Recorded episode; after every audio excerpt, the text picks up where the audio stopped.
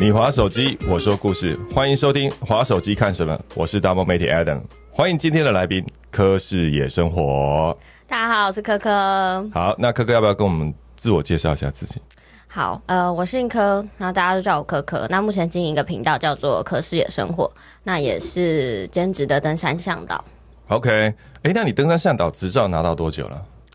呃，其实以台湾来说，它没有一定要考什么证照你才能当登山向导，目前是这样子，但未来可能会改，所以不知道。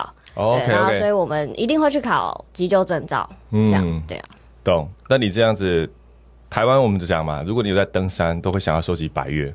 对，那你自己目前进度到哪里了？哦其实我只有在刚开始爬山的前一年吧，很积极的在收集百越。就是会想要拿那个记录就对了。对，就想说，哦，我爬了那么多山，那就是就像 Adam 刚问的，大家就很喜欢问说，哎、那你收集了几座懂几座这样，懂你懂吗？这个就是像跑马的会说，哎、你你四十二公里跑几场啦？然后你今天跑几场啦？对，然后呢？对。然后那时候我就想说，好，那我要一个 record，我就很积极的集到五对十月，想说可以跟大家说我半百了这样子，就是凑一个数，年 近半百，凑一个整数这样。对。然后后来到半百之后，我就呃就没有再很积极的在收集，目前可能就是七八十，停在这边这样，对啊，OK，那我骄傲的讲，我百月应该有也有三颗而已，还不错，还不错。但是但是我的三颗是花了二十年。请问一下，你这个 这个半百你是花了多少时间去拿到的？那时候应该一年半两年的时间。哇哦，那你真的都是在山里面度过的。那时候是，反正很长一段时间都一直上山，这样哎、那这么长高频率的上山，它会不会造成那种后遗症？就是什么意思？就上山就哦好累哦，不想上山，还是还是每每一次都很期待嗯，我觉得每次都很期待，因为路线上不一样。对啊，哦，所以他所以你没有那种，就像有一些选手会有那种倦怠期。哦，倦怠期，哎、其实也是有哎、但是是直到很后来，我们行程的难度越来越难之后，那再加上气候，嗯因为夏天真的是很热。对，即即使中海拔也是很热，而且你要想，我们背着很大的一个背包，所以你的背部是没有办法透气的。有啊，那对天我看你的 YouTube 上面有一支影片，就是讲热到爆的那一支，对啊，就是最近端午节我们去的那个，真的是哦受不了。那个是为了，请问也是因为为了要当 YouTuber 拍片，然后带给大家新的资讯，不然的话很少会在那么热的季节爬山，是不是？还是不会啦，不会就是各个台湾来说，各个季节都适合爬山，只是舒服还是不舒服而已。对哦懂？如果你是个登山爱好者，你一定就会在，就是会说，哎、我我不管季节，因为我就是想要在山里面去。对，OK 对 OK，那你们当初在选山的时候，你们有什么样一套自己的想法吗？比如说，啊，热门的还是冷门的，还是你们自己怎么选？说我想要去哪一座山？怎么选哦？通常都是、呃，看是选定一个山头，还是一个漂亮的地方。好，我们举例。呃，叹息湾它是在马博横段旁边的一个很优美的谷地跟溪流。那我们假如说今天很想去叹息湾，那我们就是把叹息湾当成是我们的一个目标，中间的一个停留点这样子。对，那打开地图，然后旁边再去看有其他点想要一起探访，因为其实你开车到登山口可能就是三个小时甚至半天的时间了。那呃，走到那边可能就是一两天，那我们就会想要把周围的可以好看的东西一起看一看，这样子。懂？对，哎、那你们这样子，像你刚刚这样讲，就是讲一些嗯我都听不懂的山岳的名称。那我想是这个知识你是怎么样取得的？因为它作为一个入门嘛，而且我听说你大学时代的时候是没有爬山对的，，那学的时候还没有。那你怎么接触这个领域的？怎么开发的？OK，好，两个问题嘛，怎么开发？呃，当时候我我那时候大学先喜欢上拍，哎、不对，大学毕业之后先喜欢上拍照。嗯 OK 那后来有一天发现，呃，网络上的照片，高山的风景怎么那么漂亮？嗯就跟我过去，因为我是在台北土生土长嗯的小孩，嗯，过去所看到的风景怎么那么不一样？那就请朋友带我上山，这样子。哦，所以一开始朋友带，那请问你的嗯第一颗山是、就是单攻吗？就一般的话什么象山步道啊，还是什么啊、呃剑龙林那种，还是没有，就是直接上到没有啊，其实呃，焦山那些不说，因为焦山那些其实易达性很高，它不能算是你有真正在爬山的哦一个，我懂。我觉得它也可以定义成爬山，但是那个爬山还是有程度上面的落差。OK，我懂。海拔至少我们讲的是海拔，就是海拔要超过可能、可能一千五、1500两千之类，或者是天数。因为我第一次呃所谓的真正爬山就是两天一夜，那我们那时候自己背睡袋、帐篷上，就是上山需要活下来的装备，嗯上去上山上过夜这样。这个我完全可以认同。就是嗯如果我们的听众里面有人就是在爬焦山，跟刚刚那个科科讲的那个，就是爬两天一夜的，那体验完全不是。完全不一样，对，对，因为你会在山上过夜，然后你会感受那个山里面的宁静。对，嗯对，那个、那个、那个时候其实是蛮感动的。嗯，不一样的体验。对你这样一讲，我就讲到一个笑话。为什么？因为呃，我自己也喜欢爬山，可是我从来没有任何的爬山经验，然后也没有人带。我台湾有一座很小的山叫做鸢嘴峰，嗯，在那个东市往上一点呢、哦，冤嘴峰，然后一直到那个嗯。诶，他他他在往过去不知道是哪里。简而言之，它就是一个很小的步道。可是那时候没有人带我爬山，然后我自己去那条路线走了两次之后，我就想说，我是不是要背帐篷？哦，为什然后？，因为我我对那座山，就是因为我说了嘛，我很喜欢探索，但我又不确定那个点在哪，因为以前那个时候没有像现在这么发达。哦，他的资讯很少，所以我就想说，OK，那我就自己带帐篷，带了一些东西，然后我就约了一个朋友，我们就一起走。嗯。因为我们不晓得距离多远，就我们就就沿着他的他的登山口是在一个柏油路的入口，对，所以我们就开始往上爬。结果我记得我们那时候好像是十点开始爬吧，结果下午五点的时候就下到马路的柏油路，所以它是一个，它是一个单日的行程，但是你们背了很齐全的装备上去，所以我们后来就在那个马路上面硬是在那边扎营。露营，是。就是为了要证明说，哦，算了，我们不想不想下去。们还是。两天一夜的行程，对对对，然后之后再走沿着马路再走回原来的地方。蛮可爱的，蛮特别，所以就是就是说那种感觉就是呃，所以我可以理解说在山里面过夜的感受。哦，懂懂，这个我完全认同。那后来呢？后来你用什么样的方式去训练自己拥有这个知识量呢？嗯，后来就大量的接触登山，那在路程中可能也会跟不同的朋友或是旁边的山友学习，这样就看到他有什么哎、不错的。呃，比方说装备啊，任何知识，去跟他学。对，那网络上其实很多东西也可以自学啦。那后来二零一九年的时候，呃，我开始当兼职的登山向导。嗯，对，那后来就也去上了一些课啊，学习野外急救的技术，然后慢慢这样子到现在。所以一般来讲的话，像呃，你一开始也是报名参加那种外面的那种登山营队吗？还是都没有？欸其实都自己来，跟自己的朋友圈。对对对。然后其实啊，嗯好，这边可以稍微透露一下，那时候一开始都是跟网友。那你怎么跨出这个？还是你有什么 tips 可以保护自己的？OK，我觉得呃，你先评断他这个人是不是正常人，可以就是 是这样，是点了他的脸书之后看说他有没有收集一些奇怪的东西，还是什么？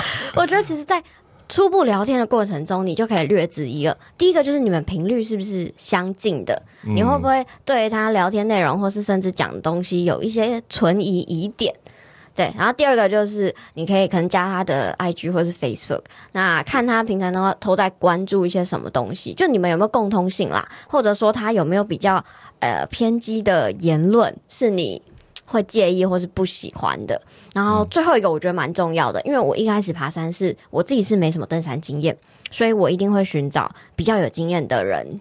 这样，这样至少我们在发生在行程上的安排，或是发生危险的时候，不会两个人都一起挂掉这样子。对我一开始挑选的准则大概就是这三个。了解。那你这样的就是我们讲哈，不能讲盲目约会，就是有筛选的跟团之后，你是跟了几团？就是在那个区间，应该三四团吧。那后来就慢慢认识，就是比较好的山自己的山友这样子。啊 OK OK，所以现在跟你节目一起出去的都是之前认识的网友吗？没有，都是新新认识的，都是新认识的班底就对了。对新认识的，OK，, 约了就去这样。所以其实呃胆子也算是蛮大的，不过就有很多细节你可以去就是挑选一个人适不适合，就是不认识的人一起上山这样。对 OK，所以是透过网络的社群，对。嗯，其实也蛮发达的，我觉得啦。当时候二零一七年没有到这么的发达，就是跟现在我觉得还是有一点点的落差。了解了解。所以你现在是向导，所以你现在会自己组团，然后带团去去爬山。对，那你们的开团频率多多多久开一次？跟你们如果要跟你们出去玩的话，嗯，因为我们现在就主要就两个人在带，然后还有一些、呃其他配合的向导，所以我们开的团没有到太多。懂对，可能就一个月，可能两三团吧，不一定。对那，那你会怎么形容自己的带团风格，或跟你们出去玩的话有什么不同的体验？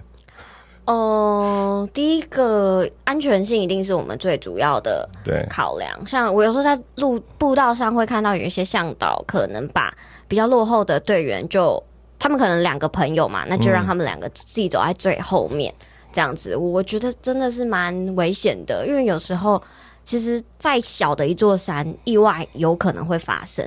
可能你在象山，呃，假如说你在象山的一个岩石上面拍照，那如果不小心，你知道摔了下去，嗯，脑袋刚好着地，那就是可能就是就就走了这样子。有啊，因为最近其实就是最近台湾好像也有不少老手经验老道的，对对对对对这个也发生意外的。对啊，所以我就觉得，哎、而且那些山也不是一些很特别的，对对，所以我才说意外真的是意料之外的事情，就这样发生了，对吧、嗯，那你们带团的时候，通常会是几人形成一个团呢？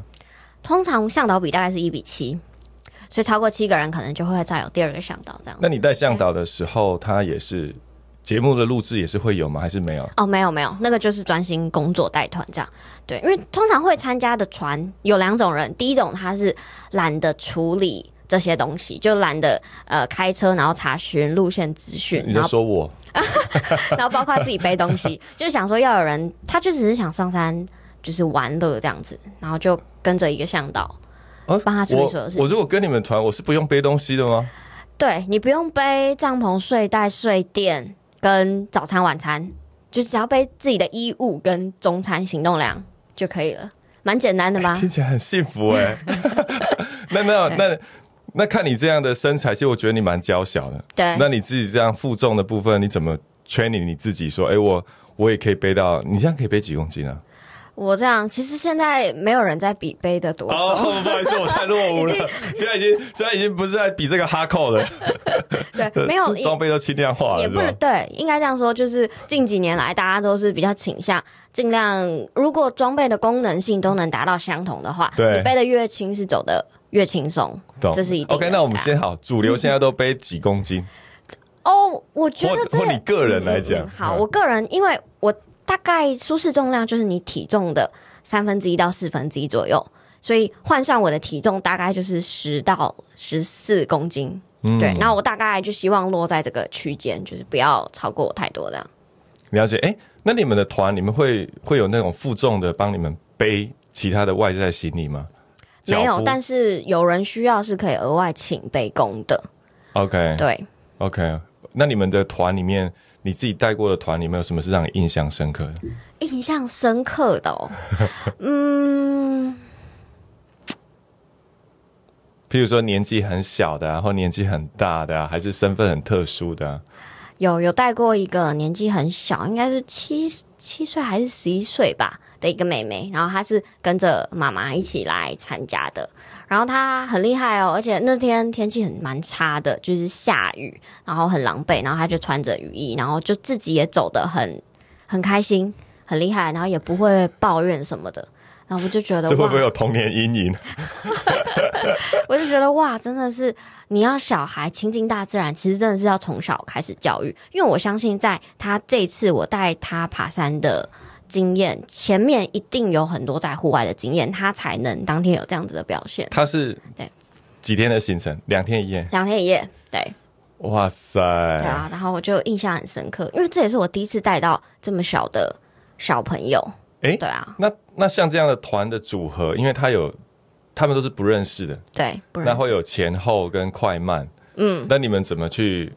举个例好了，就有人真的走超慢的，然后觉得靠，这是慢，怎么办？这个没办法，因为你除非你包团，不然就是有可能会面到面临到这样子的那个情况。但我们在行前都会有先知识的说明规定，就是这不是一个呃你随便就可以来的地方，就是体能就是不能够太差，至少你要有运动习惯。对，那行前就帮他们检查装备，懂？就是有些背的太重的那种，就帮他精简化这样。那你怎么检核他？就是怎么检验说你符不符合这个？这个哦，就是他的登山经验，然后比方说走合欢西峰，他可能合欢北峰，他可能走了多久这样子，就以他的时间去推算他可能的行进速度这样。你们应该不会遇到那种谎报的嘛？就是不会啦，不会有谎报，不会的。嗯嗯，那年纪呢？年纪最大的有没有？年纪最大，哦，带过六十几岁的，那那应该很，但他是厉害还是不厉害？因为我知道登山界的都是年纪越大越厉害是吗？所以这个六十几岁跟团的是厉害还是不厉害的？蛮厉害的。我们那时候带到印象很深刻，那是一群马来西亚的朋友，嗯，然后因为有一个是我的观众，是粉丝这样子，然后他就揪了因为是开放了嘛，他就揪了一大团来台湾爬玉山这样。然后他那时候看到他们行前的资料，因为要帮他们申请嘛，对那所有都是哦五六十，平均都五六十岁以上。然后我就有一点紧张，你知道吗？因为 就想说这到底行还是不行？而且玉山因为海拔又很高，虽然它不难走，但它海拔蛮高。那在马来西亚只有一座超过四千的高山，所以他们可能对高海拔的那个环境是认知是比较少的。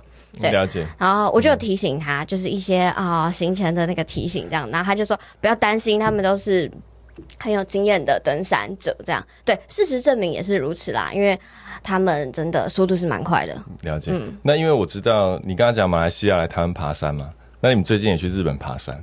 对，那在我不知道你国外的三月经验怎么样，但我嗯。好奇是，那你自己在日本的三月体验跟在台湾，除了我们讲的呃可能纬度之外对，有没有什么事情觉得、哎这个还是不一样？哦，OK，好，我们大今年去日本爬了两次山，嗯三月那时候是雪季，就都是雪。然后七月，其实我们前我才刚回来而已，又爬了一次是夏季。然后先讲雪季好了，雪季因为台湾没有所谓雪季可言。就是你看新闻上听到高山下雪，其实都是几天的事情，很少是很长一段时间雪就是留在那边的。